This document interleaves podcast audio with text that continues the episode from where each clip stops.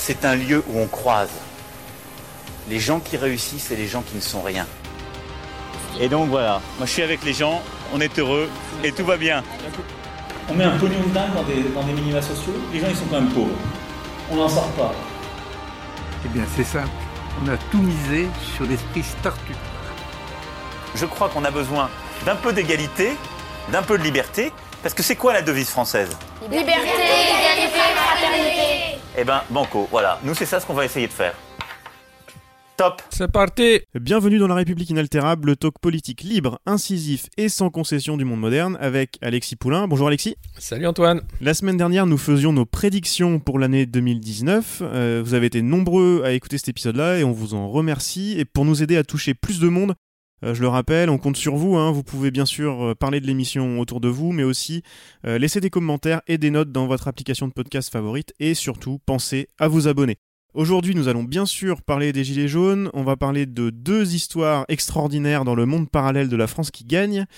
Et on va parler un petit peu d'Alexandria Ocasio-Cortez de l'autre côté de l'Atlantique, parce qu'on a aussi besoin d'un peu d'espoir dans cette actualité, pour le moins morose. Alexis, dans nos prédictions la semaine dernière, on avait notamment dit ça. moins changé. Est-ce qu'on va vers une année jaune? Je pense que oui. Euh, on va sans doute euh, aller... euh, pas crescendo, je dirais, mais on- ça va être une guerre de tranchées. Je pense que chacun va prendre ses positions et on va, chacun va grignoter d'un côté et d'un autre. Euh, d'un côté le, le pouvoir, de l'autre euh, les oppositions, on va dire. Et je mets les, les gilets jaunes dans les oppositions. Je veux pas sous-évaluer ton talent de Madame Irma, euh, Alexis. Euh, cette issue euh, était assez évidente, mais pas forcément aussi vite. Et ça s'est arrivé dès samedi dernier. Cette guerre de tranchées, et cette semaine surtout, a été celle de la crispation et du début de la guerre de tranchées que tu nous annonçais. Oui, euh, à la fois physique, hein, on a vu ces images du boxeur euh, sur le pont avec les CRS où c'était un corps à corps euh, assez inédit, et puis après la guerre des cagnottes avec Litchi qui ferme la cagnotte du boxeur mais qui laisse ouverte la cagnotte pour les forces de police, c'est du grand n'importe quoi. Et puis on a eu des appels au meurtre avec Luc Ferry qui en appelle à l'armée pour tirer sur la foule parce que ça suffit les séditieux et les nervis. Et bien sûr Édouard Philippe Lundy qui faisait état de mesures de parce qu'on adore ça, le fichage en France. Il y a déjà euh, 14 millions de personnes qui sont déjà fichées par ce, fichier des hooligans d'une certaine façon, mais il faut faire plus et euh, interdire petit à petit les manifestations non déclarées parce que c'est trop le bololo. Euh, donc euh, c'est vraiment une guerre de tranchées qui, euh, qui s'installe entre euh, d'un côté... des gilets jaunes euh, qui gardent 50% de soutien dans la population, qui sont encore sur les ronds-points, qui sont encore extrêmement mobilisés, euh, même si on les dit peu nombreux dans les rues. Je pense que euh, le nombre de gens qui mettent des gilets jaunes est, peu comparé à ceux qui les soutiennent, parce qu'il y a plein de gens qui préfèrent ne pas descendre dans la rue vu le risque de violence policière, vu le froid et vu le danger que c'est de manifester aujourd'hui. Il y a aussi des rapports comme ceux d'Amnesty et de la Ligue des droits de l'homme qui dénoncent les violences policières. On a vu le commandant Andrieux qui a eu euh, son cadeau du 1er janvier, la Légion d'honneur, euh, malgré ses états de service où ces hommes avaient fait état euh, d'un personnage violent et dangereux et où il avait cassé la gueule d'un de ses collègues lorsqu'il était à Marseille. Donc ça va mal, ça va très mal. On voit qu'on récompense les Benalla et que les policiers qui font leur travail et il est difficile, je pense qu'ils en ont un peu ras-le-bol d'être en première ligne dans cette guerre de tranchées qu'ils n'ont pas demandé. Et on se demande bien à quoi elle sert cette guerre. On voit aujourd'hui euh, l'annonce faite par la présidence que le président euh, ne fera pas ses vœux. C'était traditionnel, chaque janvier, le président de la République euh, recevait les corps intermédiaires, les ambassadeurs, le monde rural et les gens de, différents corps de métier. Cette année, Emmanuel Macron a décidé de ne pas le faire, sauf aux armées, sauf aux armées, attention. Et l'Élysée a, expliqué que ces cérémonies sont assez inutiles et chronophages. Voilà où on en est. Donc euh, c'est vraiment euh, euh, un président extrêmement isolé, qui préfère ne pas se montrer, ne pas parler, ne pas rencontrer les corps intermédiaires. Donc la guerre des tranchées, elle est bien installée. On se demande bien jusqu'où elle va aller. On attend la lettre aux Français qui va être écrite là dans les jours qui viennent. Ce sera un grand moment de solitude et de crépuscule aussi, j'imagine. On est vraiment euh, en train de vivre euh, quelque chose d'inédit. Euh, il faut se rendre compte du, moment qu'on vit, une mise en cause complète des institutions de la cinquième, où tout le monde réfléchit à qu'est-ce qu'on peut faire et comment on va sortir de cette crise, parce que jusqu'à présent, le, les choix qui ont été faits par euh, l'exécutif euh, sont assez euh, mal sentis, ou ils arrivent trop tard ou trop tôt, ou c'est pas les bonnes réponses. Et on voit bien qu'il n'y a pas de réponse réelle et qu'il n'y a pas non plus d'envie de dialogue. Preuve en est la démission encore de Chantal Joanneau de la commission du grand débat national. Autant dire que elle garde le salaire, hein, elle garde le poste en tant que patronne de la commission du débat national, mais elle préfère pas. Commission du débat public, pardon, mais elle préfère pas toucher à ce grand débat national qui va être, j'imagine, un enfumage euh, compte tenu euh, des limites qui vont être celles de l'exercice et de qui va parler euh, à ce débat national. Donc on est en train de vivre des moments qui sont cruciaux pour la suite. Ça se radicalise des deux côtés. Qui dit guerre de tranchées dit bah, guerre de position qui peut pourrir et durer longtemps. Il n'y a, pas de- y a pas de solution de crise à court terme là, de possible. Court terme, euh, bah, c'était cette idée du débat, du dialogue, mais elle aurait dû arriver bien plus tôt sur la table et être organisée autrement que, que de cette façon. Euh, c'est simple, hein, le débat, le dialogue, il suffit d'aller sur les ronds-points avec euh, un cahier de doléances, demander à chaque député d'aller faire ce travail, d'écouter dans, son, son fief ce qu'ont à dire les gens sur les ronds-points. Là, il y avait de quoi faire, mais ça a été fait par quelques députés, on peut les saluer, mais ça n'a pas été le- le grand truc. Et là, on voit que ce grand débat national, c'est encore une fois la mise en scène du pouvoir, puisqu'Emmanuel Macron veut faire le tour des régions dans le cadre du débat national pour renouer le dialogue. Euh, c'est encore de la communication politique. Je ne sais pas comment on peut leur faire comprendre que ça ne marche plus, euh, que cette communication politique, elle est stérile, elle est même contre-productive, qu'il est temps d'être, euh, de proposer une réponse à la hauteur des enjeux, c'est-à-dire euh, un vrai dialogue, et c'est-à-dire aussi, écoutez, si d'un côté on ne veut plus d'Emmanuel Macron, alors on est en démocratie, ça marche pas comme ça, mais ça veut dire qu'il y a un enjeu autre que celui euh, du référendum d'initiative citoyenne. Tu parlais de violence policière tout à l'heure, euh, ça tombe bien, je voulais en parler avec toi. Euh, le journaliste David Dufresne a fait un boulot exceptionnel, je trouve, de, de recension et d'explication. Euh, D'ailleurs, pour nos auditeurs, si vous n'avez pas encore vu sa longue interview aux médias, euh, je sais pas encore ce que vous faites à écouter ce podcast, revenez quand vous l'aurez fait. Euh, les chaînes d'infos occultent complètement le problème, Ouais. même si ça commence à céder un petit peu. Je voulais profiter que tu sois régulièrement invité sur ces plateaux de télé pour en discuter avec toi, justement. Il y a deux camps. Euh, David Dufresne, lui, a décidé d'ignorer ces invitations-là. Alors, il parle un petit peu sur France Info et France Culture, mais sinon, il va sur le média ou des médias comme ça.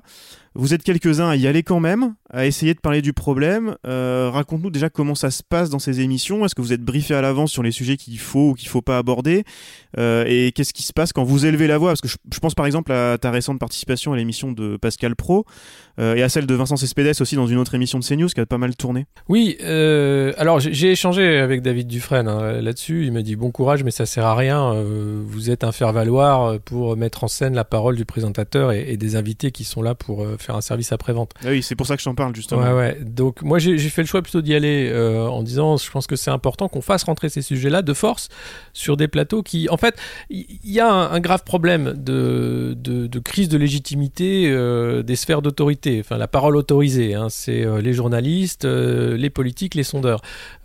Ces trois-là sont complètement rejetés par ce mouvement des gilets jaunes, mais plus largement, on voit bien qu'il y a une défiance vis-à-vis euh, des médias qui date pas euh, d'aujourd'hui et qui est devenue euh, une défiance globalisée avec d'un côté les politiques, mais aussi les citoyens qui refusent de rentrer dans, d'écouter les médias qui vont chercher de l'info un peu partout et n'importe où, y compris sur des sites qui ne sont pas des sites d'information mais de propagande. Ça arrive.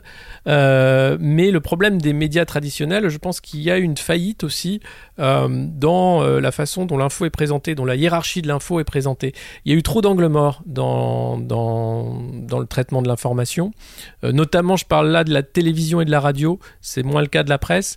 Euh, la presse papier, mais euh, ou, en, ligne, mais sur, ces médias de spectacle, info-spectacle un peu, les émissions de plateau euh, en radio ou en télé, on voit bien qu'il y a d'un côté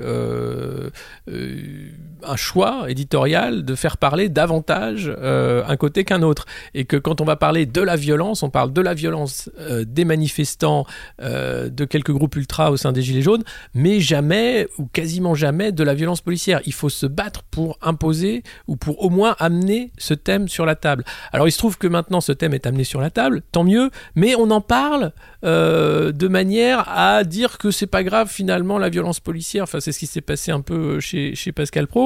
Euh, j'ai dit c'est bien qu'on en parle. C'était un des sujets, on nous avait briefé avant en disant voilà, les thèmes de ce soir c'est ça. Et dedans il y avait le boxeur, les violences policières et, euh, l'entrecôte en or de Ribéry. Donc voilà, c'est de l'info-spectacle. Et, et, de dire on en parle, mais très vite on balaye le truc en disant mais on va pas comparer la violence légitime de l'État et des policiers qui font leur travail à la violence euh, de, groupes d'excités. Donc ça ne se compare pas. Donc euh, bravo aux policiers de faire leur travail, etc., etc. Donc on évacue tout ça très vite. Euh, et, euh, et c'est là, je pense, la, raison pour laquelle David Dufresne refuse d'aller sur ces plateaux-là, c'est qu'on n'a pas le temps de la parole, qu'on n'a pas le temps réel de l'analyse, et que c'est une mise en scène. Il y a vraiment euh, une mise en scène de la façon dont on présente l'information. il n'y a pas vraiment de débat. Et, alors, j'ai vu l'extrait avec Vincent Cespedes, c'est encore pire parce que là, il est vraiment seul contre tous. il n'y a a même pas deux camps symboliques. Il est seul contre tous à expliquer que non, il faut en parler. Et moi, je pense qu'il faut en parler parce que la violence euh, à l'encontre des médias, la défiance à l'encontre des médias, elle vient du fait que euh, l'information n'est pas traitée correctement. C'est-à-dire qu'on a un prisme qui fait qu'on ne veut pas montrer une partie de l'information qui existe en plus par les réseaux sociaux. Les gens ne sont pas stupides, ils vont s'informer par toutes les sources d'information. Euh, et aujourd'hui, tout le monde est peu ou prou un média. Quand vous êtes en manifestation, vous avez un téléphone portable, vous filmez, vous êtes un média. Eh bien ça, c'est quelque chose qui change complètement la donne. Euh, euh, et, aujourd'hui, on, voit bien que c'est petit à petit, à coup de réseaux sociaux, que on arrive à faire changer l'agenda, qu'on arrive à dire à Chantal Joanneau, mais attendez, c'est quoi ce salaire? À quoi ça sert? Qu'est-ce que vous faites? Euh, Qu'on arrive à dire à Luc Ferry, mais, mais ça va pas dire des conneries pareilles. Euh, excusez-vous. Enfin, mais comment on peut dire des conneries pareilles? Il y, aurait pas eu ça. Euh, c'est quelque chose qui passe complètement de côté. donc, la donne a changé. Les médias, s'ils veulent continuer à faire leur travail et récupérer une part de légitimité qui est la leur, ils doivent faire un, travail sur eux-mêmes. Et d'ailleurs, c'est le cas au sein de BFM où euh, euh, il y a des motions de défiance, où les gens en ont marre d'avoir d'un côté des éditocrates qui font un travail de sape, alors que sur le terrain, les journalistes font leur travail. Les journalistes de BFM, quand ils sont en manif, ils font leur boulot, ils ont la caméra, ils filment tout, euh, y compris les violences policières. Et alors, évidemment, en plateau, on va préférer montrer les voitures qui brûlent, mais les journalistes de BFM sont là pour tout filmer. Ceux, du terrain. Il y a un problème après, effectivement, de prisme, euh, de plateau. Mais ça, c'est de l'infospectacle. L'information, elle est ailleurs. Si t'es invité, c'est quand même qu'ils sont intéressés par cette parole-là. Euh, est-ce que ça commence à changer un petit peu? T'as l'impression qu'on t'écoute un peu plus ou tu sers peut-être de caution plus qu'autre chose? Désolé de le, dire comme ça, mais euh, comment tu le sens toi? Oui, non, c'est c'est pas une caution, c'est tant mieux, tant mieux si on peut parler euh, sur ces plateaux-là et, arriver à, dire autre chose. Euh, c'est important. Euh, si, si les rédacteurs en chef se rendent pas compte de, de l'urgence de rééquilibrer la parole et de dire il va falloir effectivement rentrer dans des sujets de vrais débats, accepter ça et pas inviter des gilets jaunes pour les humilier sur les plateaux, comme ça a été le cas à plusieurs reprises, alors on a un grave problème. Euh, ça veut dire que la crise va ne faire que, que s'enfoncer. Et on pourra toujours euh, avoir ces critiques de dire mais regardez, c'est les années 30, etc. Mais il faut être à la hauteur des enjeux, je, le redis. Là, aujourd'hui, il faut partager la parole, il faut être capable de revoir la façon dont on fait de l'information. Bah écoute, euh, bon, bon courage pour tes prochaines invitations, en tout cas, j'espère que ça va, ça va pouvoir s'améliorer tout ça. même si, a priori, Jean-Michel Apathy commence à à parler de violence policière et euh, bon peut-être que le, vent tourne, on l'espère en tout cas. Euh, avant, avant de clore euh, ce, ce, débat, enfin qu'on rouvrira sans doute dans les semaines qui viennent, je voulais signaler aussi que tu interviens de temps en temps sur Public Sénat où là l'ambiance est très différente, le niveau des journalistes est très différent, les objectifs aussi. Euh, et c'est souvent très intéressant. Moi, ça, ça m'arrive de, de, regarder, même, quand, même quand il n'y est pas d'ailleurs. Le- leur traitement de l'information depuis le début de la crise est beaucoup plus, euh, plus intelligent. Voilà. Ouais, oui, mais c'est pas les seuls. Hein. France 24 fait du bon boulot. euh, et, et même, euh, vous avez des, des invités sur RT qui, qui ont le temps de dérouler leurs paroles. Le problème, c'est le temps. C'est-à-dire que ces débats où on coupe la parole, où on hurle, où on invective, c'est pas des débats, c'est c'est du spectacle. On va passer à- au monde parallèle de la France qui gagne maintenant. Attention.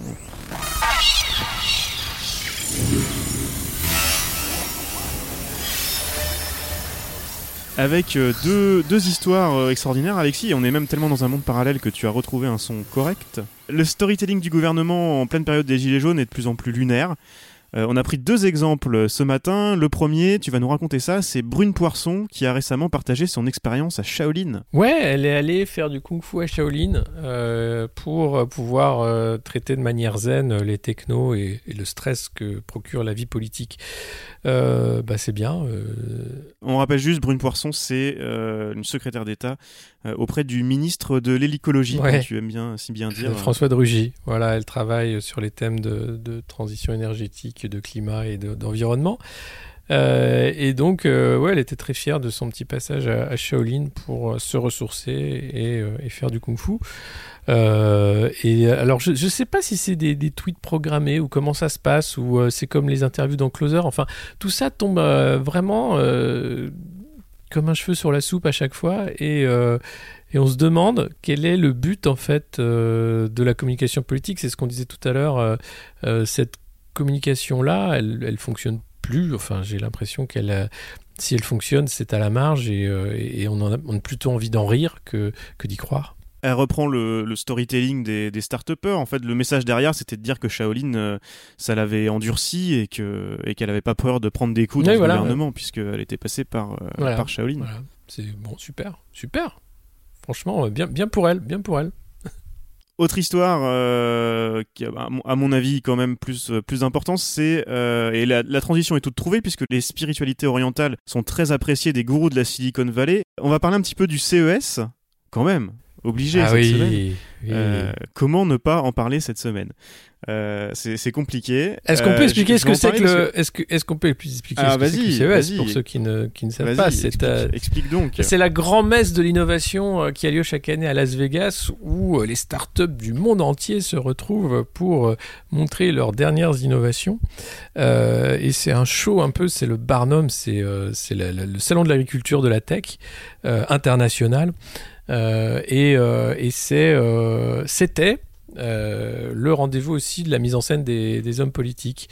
On se rappelle notamment en 2015-16, je sais plus exactement, Madame Pénicaud, qui était alors à la tête de Business France, avait organisé avec Havas une soirée à 315 000 euros pour mettre en scène Emmanuel Macron au milieu de la French Tech, montrant que France is back et que toutes les innovations euh, Frenchy étaient vraiment géniales. Eh bien, cette année, euh, Gilet jaune oblige, euh, Mounir Majoubi aurait dû aller à Las Vegas et se faire plaisir aussi. Eh ben non, il est puni, il n'a Et pas ouais, le droit. Avec, à la soirée, la soirée Francis Bach, euh, juste pour. euh, Enfin, c'était non, c'était la French Tech Night. La French Tech Night, ça s'appelait, je crois. C'est ça, Euh, French le Tech Night. présentateur de la soirée qui interviewait Macron sur scène était un des rédacteurs importants du site TechCrunch, euh, un site tech américain bien connu. Voilà. Euh, et il avait dit au micro, bien sûr, que si jamais un jour le ministre de l'économie de l'époque se présentait, euh, lui voterait pour le voterait pour lui. Évidemment. C'était tellement bien fait. assez- assez- Bah, à ce prix-là, tu dis un peu n'importe ouais, quoi. hein. Je pense qu'ils avaient TechCrunch avait pris un bon chèque. Donc, t'es content, tu dis n'importe quoi. Et, euh, et voilà. Euh, oui, et, oui et non parce que finalement ils ont ils ont suivi euh, ils ont suivi ce que ce que TechCrunch et les investisseurs. euh, alors c'est un, un sujet beaucoup plus vaste là, on n'aura pas le temps d'en parler euh, aujourd'hui, mais il y a, y a quand même euh, les, les investisseurs euh, américains sont très contents de ce qui se passe chez nous. Euh, ça, ça fera. euh, Mais pas que. Le, CAC autre- d'un 40 autre a distribué 57 Oui, bien milliards d'euros aux actionnaires. Donc 2018 est une année géniale, 12% de plus qu'en 2017. Donc euh, oui, Emmanuel Macron fait des miracles. Pas pour tout le monde. Les investisseurs de la campagne d'Emmanuel Macron euh, qui ont participé à sa levée de fonds euh, de campagne euh, ont des- un retour sur investissement assez rapide. Direct, voilà. En tout cas. Voilà. Revenons à Mounir Majoubi. Alors l'année dernière, c'est assez drôle parce que tu parlais des politiques, mais il y a aussi les grandes entreprises. Alors je fais un petit peu ma pub là, mais j'avais fait un épisode de Disruption protestante sur le CES avec notamment Olivier Ezrati, qui est le spécialiste français du CES. Donc pour expliquer un petit peu ce que vont chercher les entreprises françaises là-bas. Et ce qu'elles vont chercher notamment, même presque principalement, c'est de rencontrer des Français, des gens des grandes entreprises et des élus.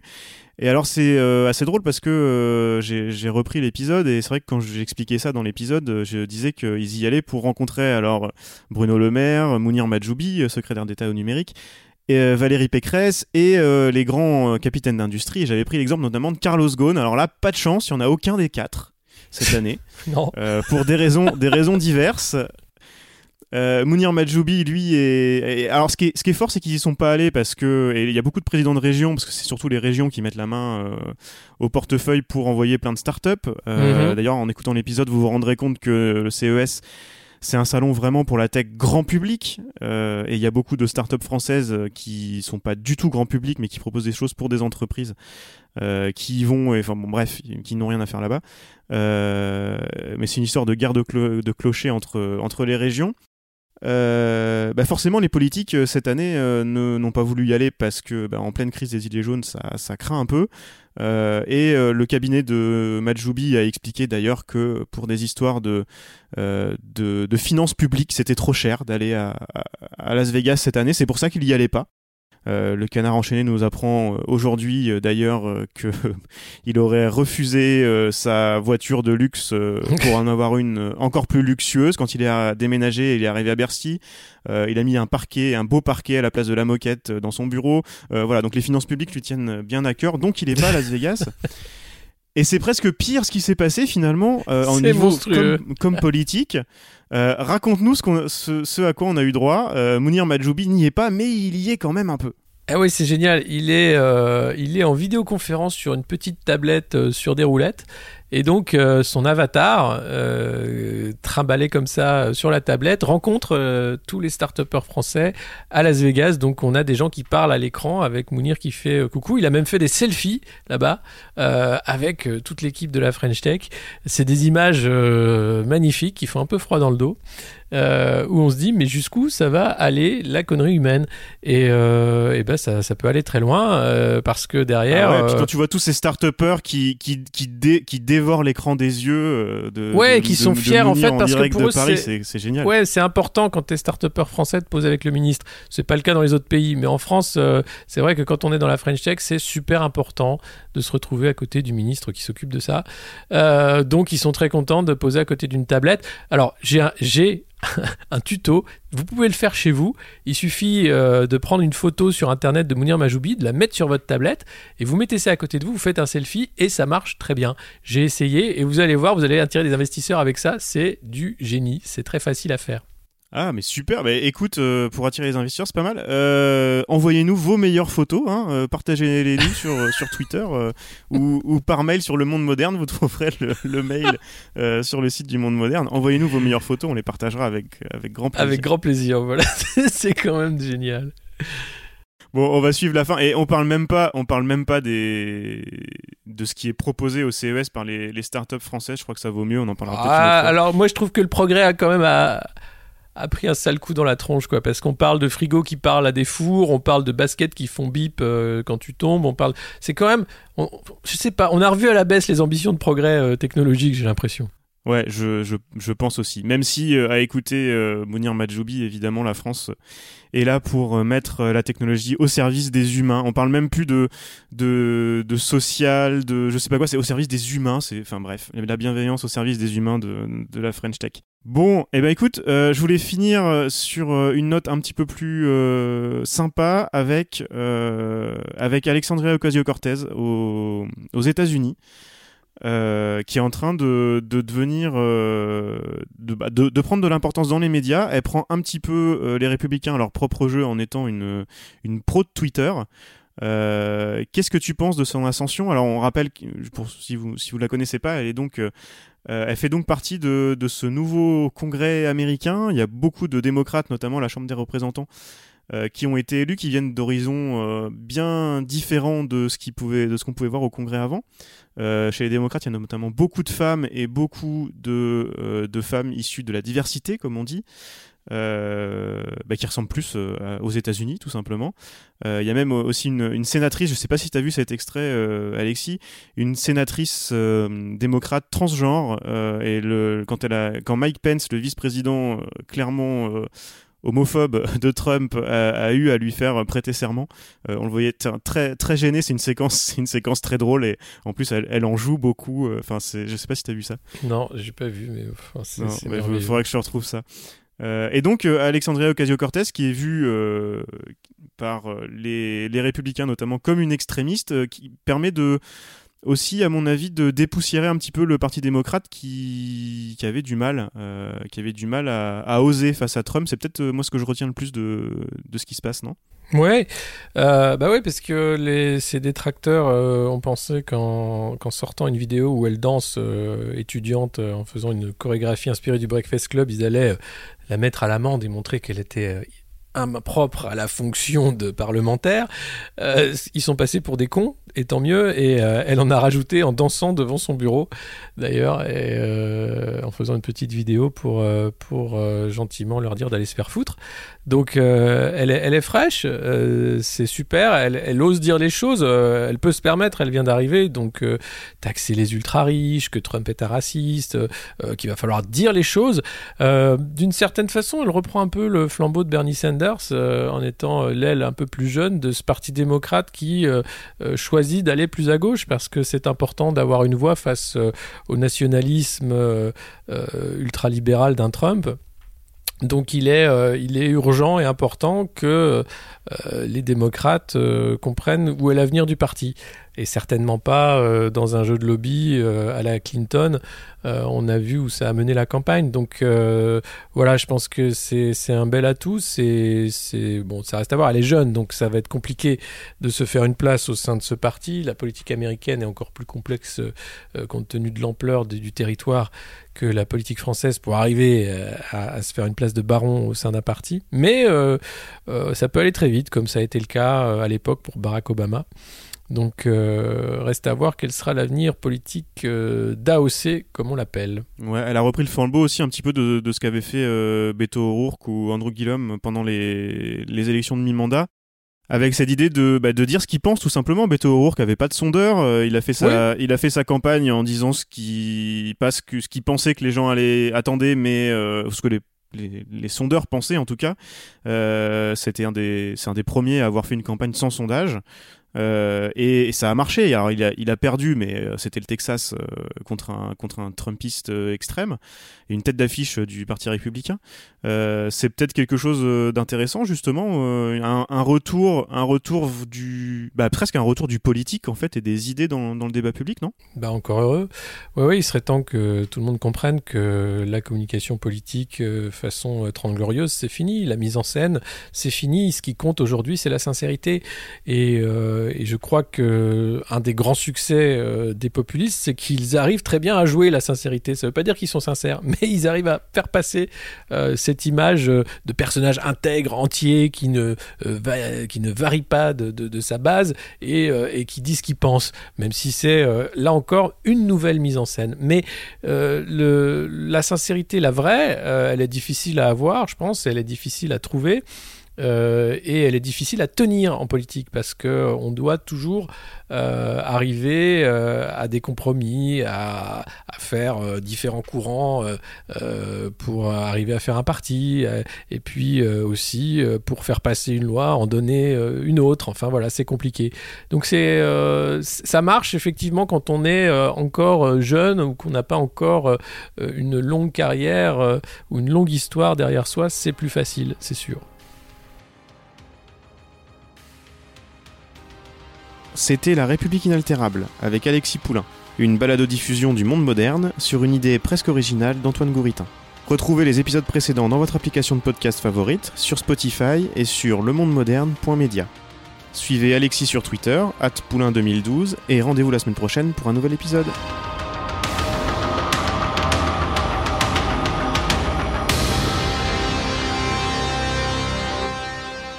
Top